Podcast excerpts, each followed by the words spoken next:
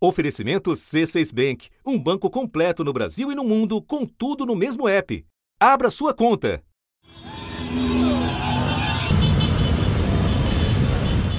Com a pandemia continuando a matar cerca de 2 mil brasileiros por dia, Jair Bolsonaro marcou presença pela terceira vez em pouco mais de um mês, numa modalidade peculiar de encontro de seus apoiadores os motociclistas se juntaram ao presidente e percorreram 129 quilômetros, de São Paulo até Jundiaí e depois de volta à capital. O presidente Bolsonaro foi à frente. A placa dele estava coberta, assim como de outras motos. Bolsonaro estava sem máscara, sem óculos de proteção e com um capacete sem viseira, o que é uma infração ao Código de Trânsito. Muitos levaram a bandeira do Brasil e também teve referência às Forças Armadas e críticas ao Supremo Tribunal Federal. Alguns levaram faixas em inglês e português que pediam intervenção militar, o que atenta contra a democracia e a Constituição. Meu muito obrigado a todos vocês. Pode ter certeza, onde vocês estiverem, eu estarei no meio de vocês. E afrontando a realidade no discurso, Bolsonaro voltou a citar um documento falso atribuído ao TCU para dizer que as mortes por Covid estão superestimadas, o que não é verdade. Defendeu novamente o uso de remédios sem eficácia para o tratamento da Covid. Enquanto isso, a comissão parlamentar de inquérito aperta o cerco. Relator da CPI da Covid, senador Renan Calheiros, do MDB, disse que nessa semana a CPI deve passar a tratar como investigados ex-integrantes do governo como o ex-ministro da Saúde Eduardo Pazuello.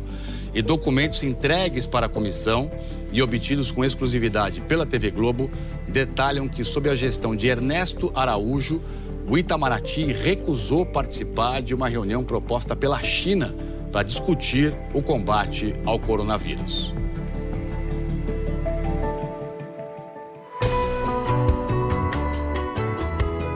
Da redação do G1, eu sou Renata Loprete e o assunto hoje é o bolsonarismo de motocicleta, o significado desses eventos e o que eles revelam sobre o momento do país, o plano do presidente e suas chances de concretizá-lo. Dois convidados neste episódio: o cientista político Christian Lynch, professor no Instituto de Estudos Políticos e Sociais da Universidade do Estado do Rio de Janeiro, e antes Guilherme Caetano, repórter do jornal O Globo, que acompanhou o ato de sábado passado. Terça-feira, 15 de junho. Guilherme primeiro foi Brasília, depois Rio de Janeiro. A gente pode começar contando quem organizou e quem compareceu na motociata do sábado passado em São Paulo? O principal nome da organização desse ato é um pastor evangélico chamado Jackson Vilar, né? Ele, é, ele também é comerciante da Zona Sul de São Paulo, tem 58 mil seguidores no Instagram e vem se notabilizando como opositor às medidas de combate à pandemia implementadas pelo governador João Dória. Ele, inclusive, chegou a organizar um ato contra essas medidas no começo do ano. É, quando o Jackson Villar chegou ao evento, no sábado, ele inclusive foi tratado como celebridade. Ele parou para tirar foto, para dar entrevista, e mais tarde, na chegada do ato ao Ibirapuera, ele discursou do carro de som ao lado do presidente Bolsonaro. Então é alguém que realmente tem uma digital ali e credencial na organização desse evento, né? Mas não houve uma participação oficial de entidades religiosas, apesar de ter havido uma oração ali no encerramento caráter religioso ficou mais por aí mesmo. Não teve participação de muitas lideranças evangélicas, com exceção talvez do deputado federal Cezinha de Madureira, né, que é um nome ligado à Assembleia de Deus do Ministério Madureira aqui em São Paulo. Se não havia muita presença de lideranças religiosas, qual era, no teu entender, o perfil dos participantes? A impressão que eu tive é que se tratava muito mais de um evento de motoclubes e de apoiadores do presidente que tinham ali uma moto na garagem e resolveram aderir à manifestação do que um evento propriamente religioso. Segundo os organizadores, ao menos 100 motoclubes de São Paulo participaram do ato que começou pela manhã. Muitos levaram a bandeira do Brasil. Um triciclo caracterizado de tanque fez referência ao exército.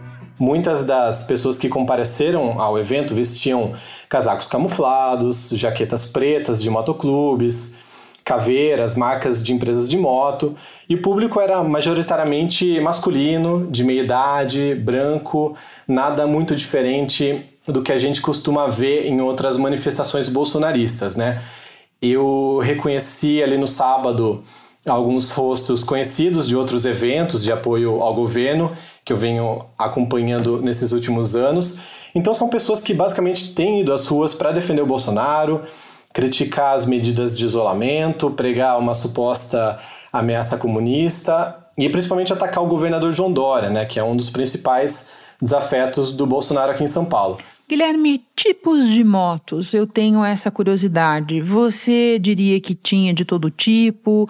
Tinha motos mais simples, como a gente vê as dos entregadores da cidade de São Paulo?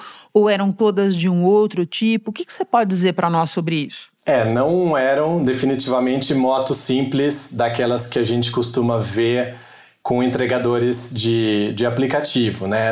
Eram motos, em geral, mais caras é, me surpreendi também com a quantidade de, de motos e até de jaquetas da, da Harley Davidson. Guilherme, outras duas questões. Quantas pessoas aproximadamente participaram e quanto esse evento custou? Renata, os organizadores estavam esperando um público de 600 mil motos, mas a Secretaria de Segurança Pública de São Paulo estima que a motociata tenha reunido cerca de 12 mil motos. Né? Isso sem contar as pessoas que já estavam reunidas ali no Ibirapuera à espera do presidente, onde ele chegou por volta das 14 horas.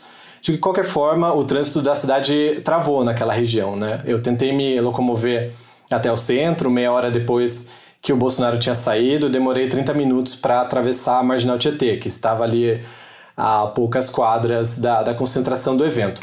Bom, o evento custou, segundo o, o governo de São Paulo, cerca de 1 milhão e 200 mil aos cofres públicos.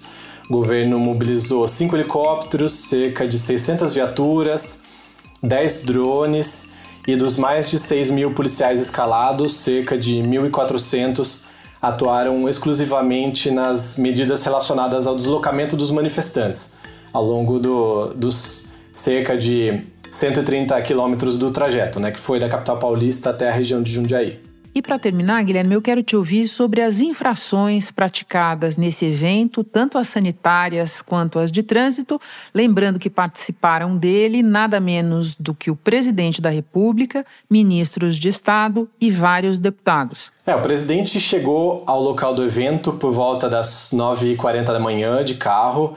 E entre essa chegada dele, a partida da motocicleta, que foi um período de mais ou menos 20 minutos, ele parou para cumprimentar e tirar foto com apoiadores e motociclistas, bem na saída ali da Avenida Olavo Fontoura, já na Praça Campo de Bagatelle. Nem ele, nem muitos dos apoiadores usavam máscara, e isso no meio de uma multidão de dezenas de pessoas ali sem qualquer cuidado com o distanciamento social. Inclusive, a exemplo do que aconteceu no Maranhão, essa aglomeração fez o governo de São Paulo multar o presidente Bolsonaro, o governo do estado de São Paulo anunciou que multou o presidente Jair Bolsonaro, três ministros e seis deputados por não usarem máscara, o que é obrigatório no estado.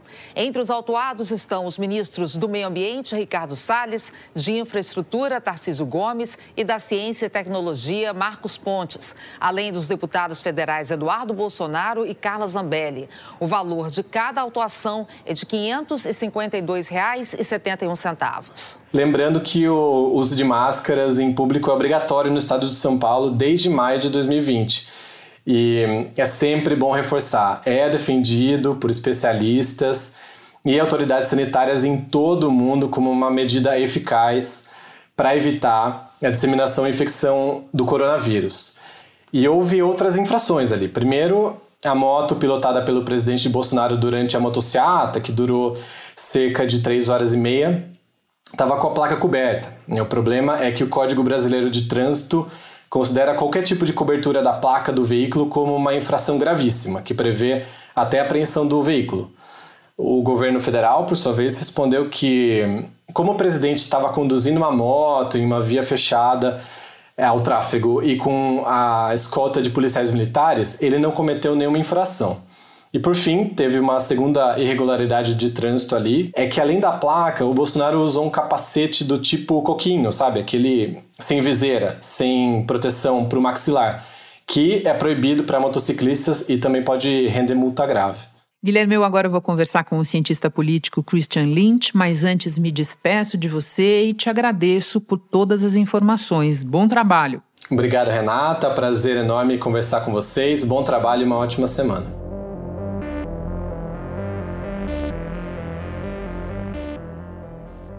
Christian, eu começo te perguntando: por que motos? Renata, eu acho que tem três respostas possíveis para essa pergunta. Em primeiro lugar, né, o eleitorado do Bolsonaro mais mais hard, né? Mais fiel, deve ser uns 15% ali do que ele deve ter. Tá, eles são muito orientados por, uma, por um tipo de, enfim, populismo reacionário que é vinculado à ideia de virilidade. Né? E a motocicleta transmite essa ideia de virilidade. Repare, quando você vê as fotografias dos participantes, você basicamente só vê homem participando dos eventos. Né? A, a moto transmite a, a, ideia de uma liberdade, de, uma, de um triunfo, do, de, uma, de, uma, de uma virilidade, né?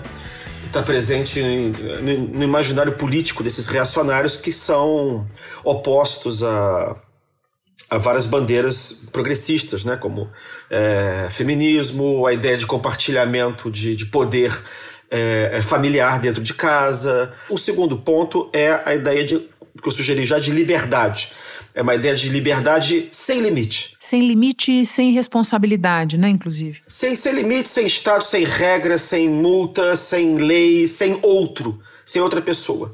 É uma liberdade e libertinagem. E em terceiro lugar, eu acho que tem uma associação aí também com essa coisa também de mais oportuna de você é, você dar volume a uma manifestação. Parece que tem muita gente, parece que tem uma multidão de gente e na verdade você pode vender a ideia de que tem muita gente quando na verdade tem pouca. Se a gente tivesse que fazer uma analogia com um desfile de carnaval, Christian, eu fico pensando, você se desfila no chão, pode ter mais gente, mas você está desfilando no carro, então, na verdade, você pode parecer é, mais visível do que você se você estivesse no chão, entre aspas, né? Sim, sem dúvida. Tanto que você tem essas, essas fotos que estão mostrando na, na, na internet para mostrar que tinha multidão, na verdade tinha 12 mil mortos, devia estar no máximo 15 mil pessoas. Né? É isso que eu estava falando, ela faz, faz volume da visibilidade. Né? E aí, quando o presidente se coloca na frente deles, fica parecendo que ele é o, ele é o líder dos, dos homens que querem ser livres. Né? Enquanto o Brasil registra há 53 dias a média diária de mais de 2 mil mortes pela Covid, o presidente Jair Bolsonaro volta a descumprir medidas sanitárias e a provocar aglomerações, dessa vez por causa do Dia das Mães. A concentração foi em frente ao Palácio da Alvorada. O grupo de motociclistas, com o presidente Bolsonaro à frente, passou pelas principais vias de Brasília, nos bairros da Asa Norte e Asa Sul. O presidente Bolsonaro participou de um passeio de moto com apoiadores no Rio de Janeiro. Os motociclistas seguiram um trajeto de cerca de 60 quilômetros até o aterro do Flamengo, na Zona Sul, onde houve nova aglomeração. O ex-ministro da Saúde, Eduardo Pazuello, também sem máscara, esteve ao lado de Bolsonaro em cima de um carro de som. E o paralelo que algumas pessoas fizeram com Mussolini, Christian? Ele faz sentido, embora haja algumas diferenças, né? O, o fascismo é um, é um reacionarismo revolucionário, parece um paradoxo, né? Mas ele quer voltar no tempo para o um mundo hierárquico, autoritário, é, masculinizado, é, dominado pelas famílias e pela, né, e pela religião. Então você tem uma espécie de, de fuga para frente. Você retroprojeta o, o passado perdido para frente. Né? Então você tem esses elementos aí da motocicleta, do fascismo nessa, nessas motociatas, né? ou motocídios, como os outros já chamaram também. É, no fascismo original, é, né, então está presente essa ideia da, de uma suposta liberdade, de uma virilidade. No fascismo original, porém, você tinha um elemento que está ausente hoje, que é essa ideia da, da modernidade, né? O fascismo se vendia como uma coisa moderna, o liberalismo era uma coisa velha, a democracia era uma coisa atrasada. Né? A motocicleta era mais ou menos nova, né? É, isso, eu acho que o neofascismo hoje, né, ou esse populismo reacionário, ele, ele é mais reacionário do que era o fascismo. Né? Então você tem um pouco essa ideia de, de, de individualismo exacerbado que eu acho que estava mais ausente no fascismo original. Mas de qualquer maneira os elementos estão presentes, né? A, a ideia de um, de um líder, o líder que é másculo, né? que, que, que comanda homens que querem se libertar é, das amarras de um tipo de sociabilidade que é julgada não, não masculina, né? não viril, ou, ou que é feminil, ou que é fraca, transmitir a impressão de força, né? de poder. E você sabe que quem quer transmitir muito a, né, impressão de força e poder é porque não tá, tá, tá em falta, os dois artigos estão em falta na prateleira do sujeito, né? Tanto a força quanto a virilidade. E sobre o timing desses atos, Christian, o que você me diz? Considerando que entre eles nós tivemos aquele grande dia de manifestações contra o governo e também que a CPI continua a gerar noticiário negativo diário para o presidente, inclusive com a quebra recente de sigilos de pessoas bem próximas a ele. Eu acho que o timing das motocicletas indica duas ou três coisas. É, a primeira delas é o declínio da popularidade do presidente. Né? O declínio da popularidade do presidente não é só atestado pelas pesquisas, mas ele é atestado também pelas últimas manifestações mais convencionais que foram chamadas ultimamente. A gente vê que o número de adeptos, entusiastas do presidente, ele vai declinando. Isso é fatal para a estratégia populista, porque o populista, o líder populista reacionário, ele tem que sempre transmitir a ideia de que ele, ele é a personificação da vontade do povo. Então ele precisa de grandes massas o tempo inteiro que simulem, na verdade, essa ideia de uma quase unanimidade em torno torno dele na sua luta contra o establishment, né? contra os inimigos, contra as elites. O que, acontece? Você não, você, você não consegue mais mobilizar um monte de gente em, em toda parte. Então é mais fácil concentrar a manifestação em um único lugar né, e simular é, a multiplicidade de, da, da, da, manifestação através das motocicletas. Tá? Então acho que tem essa questão desse timing do, do declínio da popularidade dele. Então ele tem que mostrar que ele ainda é popular. Em todos os estados e no Distrito Federal, manifestantes foram às ruas neste sábado para protestar contra o presidente Jair Bolsonaro. As pessoas pediram o impeachment do presidente Bolsonaro e mais vacina. As quase 500 mil vítimas da Covid foram homenageadas em camisetas e cartazes. A promessa de vacinar todos os brasileiros até o fim do ano foi feita pelo presidente Jair Bolsonaro na abertura do pronunciamento em cadeia de rádio e TV. Durante o pronunciamento, teve panelaço em todas as regiões do país, o maior desde que Bolsonaro assumiu a presidência. Segundo lugar, tem essa questão que você mencionou, Renata, do, da, do, da CPI. Pela primeira vez, né, você tem uma espécie de um palco alternativo e negativo né, de exibição de uma narrativa de, de, de acontecimentos concorrente àquela produzida é, diariamente pelo, pelo presidente da República, que, como líder populista moderno, é uma espécie de é, tirano com palhaço. Então, o que acontece? É preciso você criar, apostar mais é, em shows extras, né? Para você poluir o noticiário contra a CPI. Como é que você polui isso? Né? Essa técnica de poluir o noticiário já, ela já é uma, uma, uma constante desse tipo de técnica de, de, de, de governo é, populista é, da, da extrema-direita hoje em dia. Né? Mas ele teve que. Né? Ele tem a live dele de quinta-feira, né, tem um cercadinho, ele teve que multiplicar, ele teve que fazer um show é, semanal né, através, dessas, através dessas motocicletas para contrarrestar a impressão de queda da popularidade dele. O jornal Folha de São Paulo divulgou uma nova pesquisa Datafolha sobre a avaliação do presidente Jair Bolsonaro. A aprovação do presidente atingiu a pior marca desde o início do governo. 31% em janeiro. Em março, 30 consideravam o desempenho do presidente ótimo ou bom, e agora 24%. Em dezembro, 32 40% em janeiro achavam o governo Bolsonaro ruim ou péssimo, e em março eram 44%. Agora, 45%. E ao mesmo tempo, está multiplicando os episódios de bizarrice tá? de, de afrontar a CPI, afrontar os adversários. Quer dizer, ele está simplesmente multiplicando os palcos e as ocasiões de manifestação desse tipo de populismo, é, de enfrentamento, de provocação.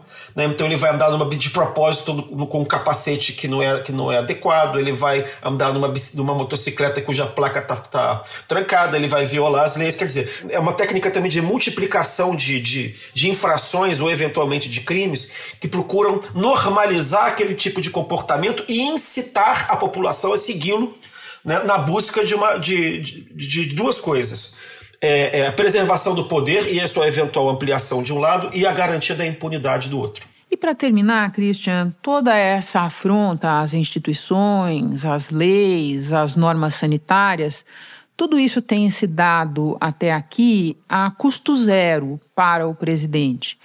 Como é que você avalia a resposta das instituições ao que está acontecendo? Olha, tem diversos tipos de instituições e as instituições também têm o seu timing. Né? A gente gastou aí um, um impeachment em 2016. A gente está atravessando um período desde 2013 muito instável, de grande instabilidade política e de muitos conflitos entre os poderes. Né? Eu acho que isso é um fator que pesa numa estratégia generalizada das instituições que ainda não foram é, totalmente que não foram capturadas, né, pela, pelo presidente da República de aguentar o tranco até acabar, né? Eu tenho um pouco essa impressão. Pelo menos no caso do Congresso Nacional é assim. Ele conseguiu, não digo uma maioria, mas ele conseguiu um mínimo ali de, de, de apoio parlamentar e apoio é, sobretudo da presidente da, da, Câmara dos Deputados, um pouco menos, mas também o apoio do presidente do Senado, nessa estratégia de, de, de suprimir a possibilidade de um processo de impeachment. Né? No presidencialismo, essa é a única possibilidade que a gente tem de se livrar do presidencialismo dentro da lei. De outro ângulo, a gente tem as instituições que estão que estão tentando resistir. Né? É, nenhuma instituição está inteiramente capturada. Né? O judiciário, evidentemente, não está. É, o Ministério Público, você tem a captura do Procurador-Geral da República, você tem a resistência interna do, do resto da corporação, né? mas ela fica também possibilitada de agir. Né? Ele, enfim, você conseguiu neutralizar os pontos principais. Você tem uma captura mais evidente dentro do Poder Executivo, das instituições, mas mesmo dentro da Polícia Federal a gente vê que existe resistência. Tá? Agora, é, tem um ponto central que é esse mesmo, né? Tá todo mundo no fundo. É, a técnica que está predominando, tirando o Supremo Tribunal Federal, que é o grande bastião aí da resistência à escalada autocrática, né? enfrentando inclusive o Procurador-Geral da República em, campanha para se tornar ministro daquele mesmo tribunal. Né? O, que a gente, o que a gente percebe é, é, é uma sensação generalizada de que é preciso aguentar o tranco até o mandato acabar. Né? Esse, essa é uma aposta que tem riscos. Né? É, né, como esse risco de essa tentativa já, já anunciada já desde janeiro ou antes de tentar melar os resultados eleitorais em caso de é, derrota eleitoral do, do presidente Bolsonaro. Que o bandido foi posto em liberdade, foi tornado elegível, no meu entender, para ser presidente. Na fraude. Ele só ganha na fraude o ano que vem. Não vou nem falar mais nada. Vai ter voto impresso. Porque se não tiver voto impresso, senão que não vai ter eleição. Acho que o recado está dado. Né, isso é um risco. Mas, mas, curiosamente, o fato desse risco não ser levado muito a sério, sobretudo no Congresso Nacional, pode também induzir, e eu não tenho resposta para isso, a impressão de que eles próprios têm de que isso é, como diria o ministro Pazuello a respeito das, é, do que diz o presidente da República, que isso não passa de, entre aspas, coisa de internet. Tá? Então, gente, então é, não dá para saber ainda o, o tamanho do risco. Christian, de todo modo, muito bom conversar com você de novo, ter você mais uma vez no assunto. Muito obrigada pela participação, pela conversa. Bom trabalho aí. Prazer foi meu, Renata. Muito obrigado e um abraço para vocês também. Este foi o assunto podcast diário disponível no G1, no Globoplay ou na sua plataforma de áudio preferida. Vale a pena seguir o podcast na Amazon ou no Spotify, assinar no Apple Podcasts, se inscrever no Google Podcasts ou no Castbox e favoritar no Deezer. Assim você recebe uma notificação sempre que tiver novo episódio. Eu sou Renata Loprete e fico por aqui. Até o próximo assunto.